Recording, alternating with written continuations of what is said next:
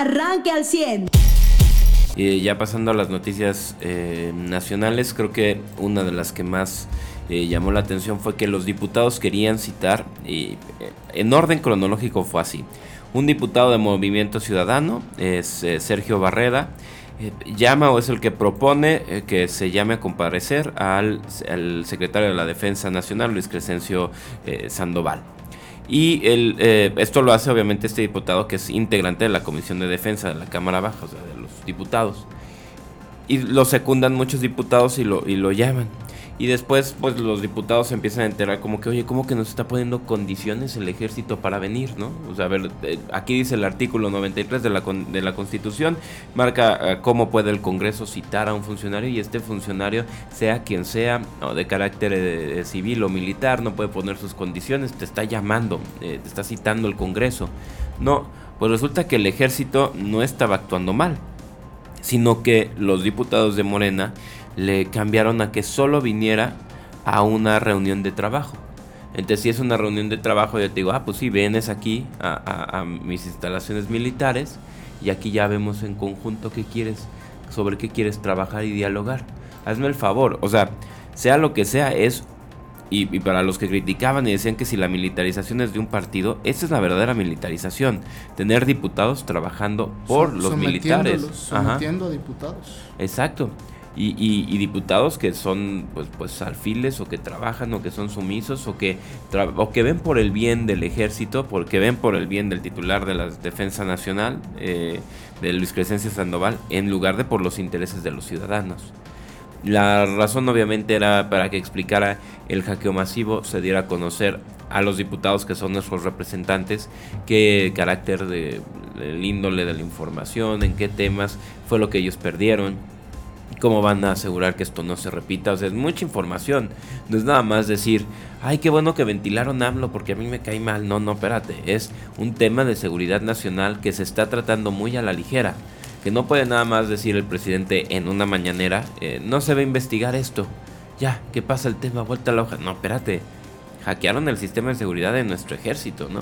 Claro que debería de ir eh, a comparecer ante los, los eh, diputados y explicar, uno, qué se perdió, o sea, qué tienen en, su poder los, los estos ciberactivistas como les llaman o hackers, porque bien le llegó a latinos, bien se lo puedes vender al crimen organizado si hay listas, nombres de militares, dónde residen, dónde residen sus familias, si hay listas de militares retirados, jubilados, ¿no? Que ya no tienen, ya no viven en un cuartel militar con la seguridad militar. O sea, si es un carácter de seguridad nacional y tiene que ir Luis Crescencio Sandoval con los diputados y a través de ellos explicarle al resto del país qué van a hacer para que esto no se repita. No es un tema, repito, de qué bueno que hackearon al presidente y lo ventilaron. No, es un tema que nos atañe a todos los mexicanos y no puede hacer Morena lo que hizo de, no, lo vamos, mejor queremos que sea solo una reunión de trabajo para que no tenga que venir aquí eh, y, compadecer el, comparecer, perdón, el, representante de las Fuerzas Armadas. ¿Qué es esto? Diputados, ¿eh? o sea. No, va a acudir. No van a ir eh, los diputados al, a la zona militar. Y este, pues ya prácticamente el ejército ha sometido a la política y al gobierno de este país. Esa es la señal que se envía con esa situación. Y eh, pues en más escándalos, el día de ayer, eh, Armando Guadiana Tijerina, eh, senador por Coahuila, senador de la República, envió, pues hizo algunas entrevistas con algunos medios nacionales sobre la información que se ventiló también el día de ayer eh, respecto a una investigación que realiza la Fiscalía General de la República por eh, presuntas irregularidades y enriquecimiento ilícito del senador, eh, que esa sería la acusación por lo que se le busca o se le investiga, que no, no se le ha acusado ante un juez, sino se le investiga. Y bueno, pues él responde que esa es una artimaña del subsecretario de Seguridad Pública, que es, o que él aspira, porque no, no podemos constituirlo como aspirante. Él aspira a ser candidato a la gobernatura de su partido de Morena por Coahuila, a pesar de que pues, no ha habido en Coahuila en los últimos 10 años. Así es que eh, Armando Guadiana pues ya prácticamente le, pone los puntos a las IES y eh, eh, dice que él es el responsable y lo invita a que pues vea las encuestas, lo invita a que se ponga a trabajar. prácticamente le dice porque la seguridad del país está pues ya no ni siquiera en alfileres, en palillos de dientes. Así es que ayer responde Armando Guadiana y esto genera pues la posibilidad de la división de Morena, además de que el Instituto Electoral de Coahuila ya eh, emitió un apercibimiento, apercibimiento a Luis Fernando Salazar por actos anticipados de campaña, que también seguramente pues va a alcanzar a Mejía Verdeja después de esta acusación. Si no lo investigan de facto, pues quién sabe, ¿no? ¿Qué estarán esperando en el IEC y en el INE? Sí, y fíjate que lo que dice el senador Armando Guadiana de por qué eh, culpar a Mejía Verdeja es que casualmente hay unas páginas de internet, hay una aplicación de internet incluso, digo, yo me escribí a la eh, a esta página y como quiera me hablaron a decirme que si quería apoyar al que va a ser el candidato de a gobernador Mejía Verdeja, así me lo dijeron tal cual en llamada telefónica. Bueno, estas mismas páginas empiezan a pagar la publicidad de que te, que te habla sobre una investigación del senador Armando Guadiana. Que, entre paréntesis, a ver, senador Armando Guadiana, si tu partido tiene la fiscalía y te mantiene abierta una investigación, es para traerte en jaque cuando quiera. O sea, también ahí hay un problema que tiene Guadiana hacia la propia 4T que te tengan una investigación abierta para el día que quiera, eh, vuelva a ser que suena. Segundo, eh, si sale de las mismas páginas que financian, eh, que financia la campaña o la precampaña o el acto anticipado de campaña o el delito, cualquiera de estos nombres es correcto, es más preciso de decirle pues una ilegalidad. Eh, que publicitan a, Mejía Verdeja, pues es la que está publicitando esto y también unos, unos ataques contra Luis Fernando Salazar, de cuando se le descubrieron algunos manejos indebidos de recursos, ¿no? movimientos millonarios de, recursos de manera ilegal, también se lo están dando a conocer. El tema aquí es, eh, híjole, pues un, primero defiendes eh, qué, te conviene a ti defender, ¿no? O sea, si, si es la forma en la que se, se te está dando, se le está dando a conocer la gente, a la gente tus procesos abiertos o tu mal manejo de recursos, en el caso de Luis Fernando Salazar, o que lo esté haciendo tu rival, ¿no? O sea... Desde ayer lo dijimos, es fuego amigo, aparentemente, y esto lo único que va a generar, pues es división dentro de Morena. Así es que vamos a ver si responde Mejía Verdeja, ¿no? A ver si lo hace. En medios lo ha hecho poco o nada, ¿eh? eh solamente los medios que él, ah, o su la burbuja, como aquella, ¿te acuerdas? La burbuja eh, eh, que lo protege, pues ha creado para que emita declaraciones. Vamos a ver si contesta esto, porque incluso pues pudiera hacerlo a nivel nacional, cuando la seguridad del país pues sigue colapsada, José. Esa es la, otra realidad. ¿no? Pero aquí yo tengo una publicidad que se llama Proyección Económica 2020. Ahora sí le llaman a esta revista. Te lo voy a mandar. Que ayer pues estuvieron. Es justo lo que acabo de decir. O sea, repartiendo. Son estos medios creados por la burbuja de Mejía Verdeja que son donde él encuentra publicidad. ¿no? Exactamente. Y déjame, mira, de los de los eh, pasos para que veas. Ayer en pleno B Carranza y Periférico, en la llamada Joroba, eh, la gente con estas playeras de eh, RMB, eh, que es eh, pues, las iniciales de este cuate. Varios fines de semana, en varios puntos del estado. Con pancartas y demás, entregando publicidad, entregando todo. Me encanta la foto porque es un el, subsecretario de seguridad violando la ley electoral. Con de fondo una gasolinera donde se ve que la gasolina roja ya llegó a 24.50, ¿no? El país conmocionado y lo que quieras. Eh, eh, pero bueno, un retrato de México con Morena. La violación a la ley. A ver, es que digo, no es nada contra esta persona, lo digo en general. Cualquier persona, político, vaya, que de candidato viole la ley electoral, no le importe la ley electoral, no esperemos que de político respete las demás leyes ni las leyes de transparencia, ni las leyes de adquisiciones o de contrataciones, ¿no? ni las leyes de seguridad, ni los derechos humanos. Si, si, si él se aprende a valerse de violar la ley para sus fines y sus propósitos, lo va a seguir haciendo de político o lo va a seguir haciendo en el cargo, vaya. Entonces sí hay que ser eh, conscientes de esto para el que sea, ¿eh? para el candidato que me digas. Si el día de mañana ves que un precandidato o un candidato viola la ley en el PAN, en el PRI, en el PRD, en Movimiento Ciudadano, ten por seguro esta máxima, el que viola la ley electoral va a violar las demás leyes cuando llegue al cargo. ¿eh? Ya es culpa de los mexicanos si lo hacen ganar. Pues bueno, así está la situación. Mientras tanto, le digo, el clima de inseguridad eh, continúa en México. Ayer eh, circularon videos de niños eh, secuestrados que después lograron rescatar, es decir, está complicado el asunto de la seguridad, más asesinatos, más masacres, y bueno, pues está, está complicado el asunto. Y bueno, pues es parte de la información que le podemos presentar. El secuestro, ¿no? También es el que Sí, es justo lo que acabo de decir del niño este. Ajá, o sea, enfrente de su madre, ¿no? Es, creo que, el, o sea, el tema es la impunidad con la que pueden actuar. Pleno día, un centro en una ciudad del Estado de México, ¿no? O sea, vaya, como en un centro histórico una mujer va caminando con su hijo después de la escuela y a punta de pistola dos hombres van, le quitan el, el hijo, lo amenazan y se lo van. O sea, ese es, el tema es la impunidad, ¿no? Que sea frente a cámaras de seguridad, frente a transeúntes, en un centro, que todo el mundo sabemos que donde sea que te metes un centro en la Ciudad de México es difícil entrar, difícil salir, ¿no? Quien quiera secuestrar en el centro es porque sabe que nadie se va a encargar de vigilarlo, de, de seguirlo, de perseguirlo, de nada. Caray. Mientras el subsecretario de Seguridad aquí haciendo campaña, aquí este, atacando a Guadiana. Mejor persigue, en vez de perseguir a Guadiana, persigan a criminales. Muy bien, bueno, la persecución es de a otros criminales, sí. Este, y bueno, pues es parte de lo que eh, le vamos a presentar el día de hoy. Eh, ¿Algún tema adicional, José Lu? Antes de eh, irnos a los deportes y los espectáculos. No, creo que hablando de las masacres, ahora sí vamos a la del América, ¿no? Tremenda. Sí, este 6-1 nada más. yo me quedé en el 1-0 cuando salí.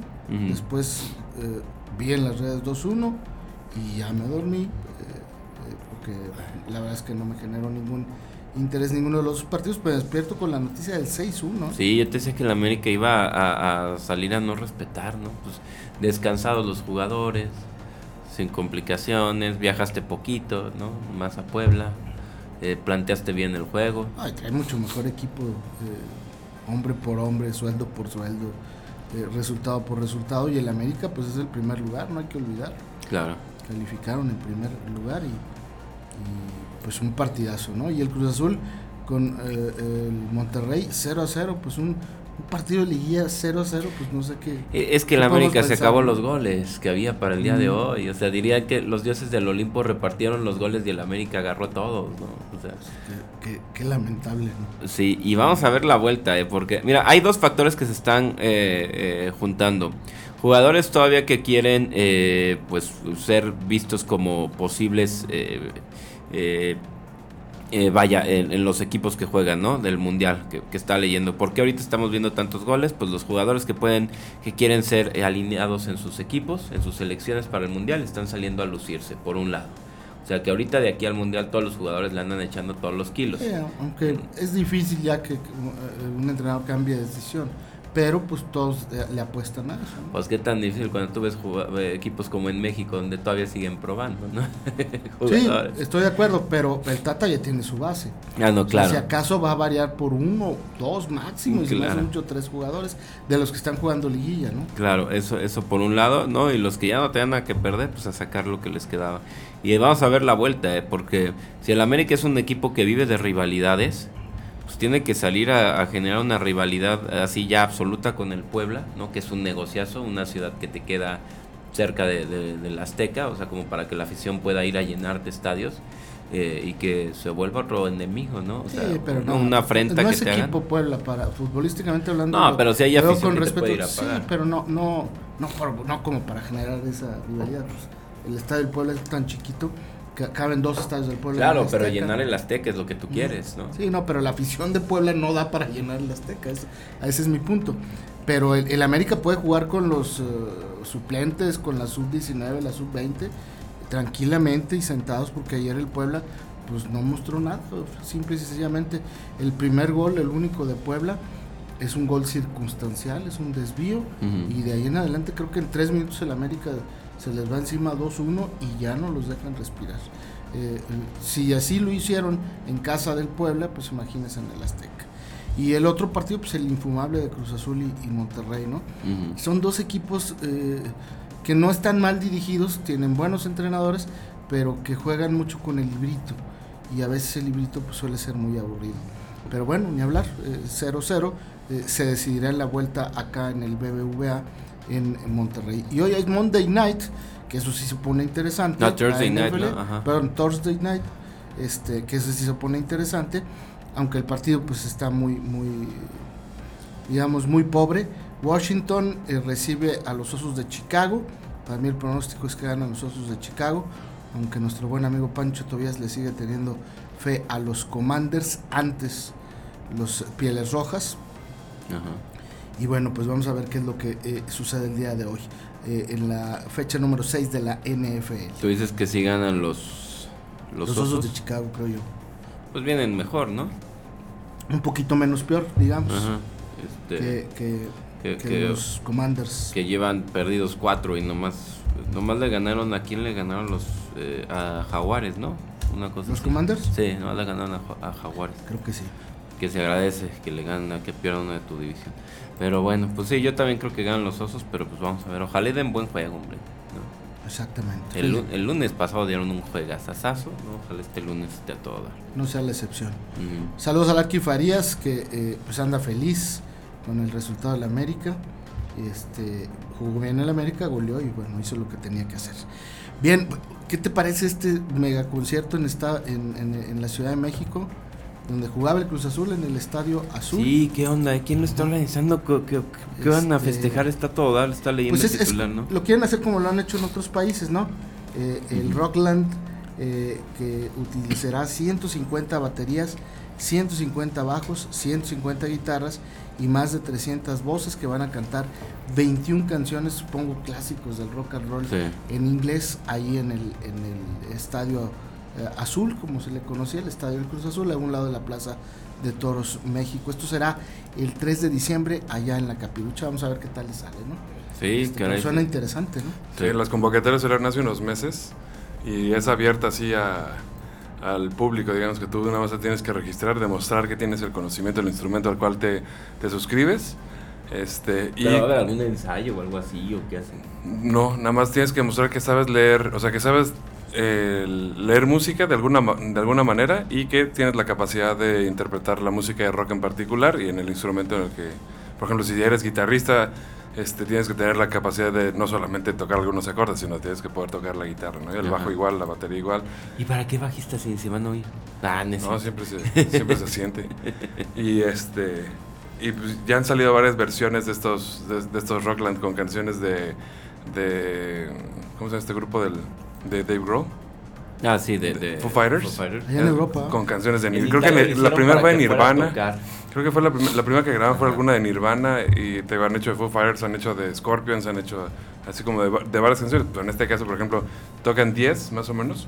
Y este y, y hay una producción de video entre drones, camarógrafos y todo que, que después de las mejores canciones seleccionen cuál van a este van, van a subir así al, al- a la red como su canción emblemática de esa edición. ¿no? Ahora, en este de la Ciudad de México va a haber, o sea, van a vender boletos para el público. Sí, 1200 es el más caro.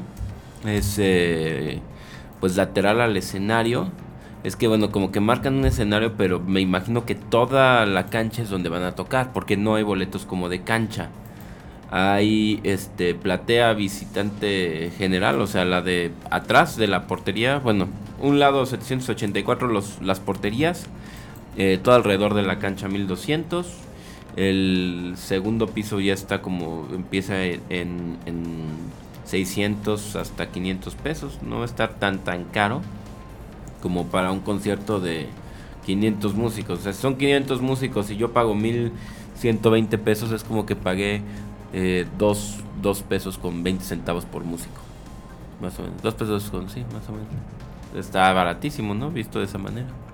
Pues está padre, se va a poner padre. 3 de diciembre en la Ciudad de México. 3 de diciembre, allá en el Estadio Azul, el estadio del, que era del Cruz Azul. Usted ya está informado. Pero puede seguir recibiendo los acontecimientos más importantes en nuestras redes sociales. Nuestras páginas de Facebook son Carlos Caldito Aguilar, José Lo de Velasco y Mariano de Velasco. Al 100.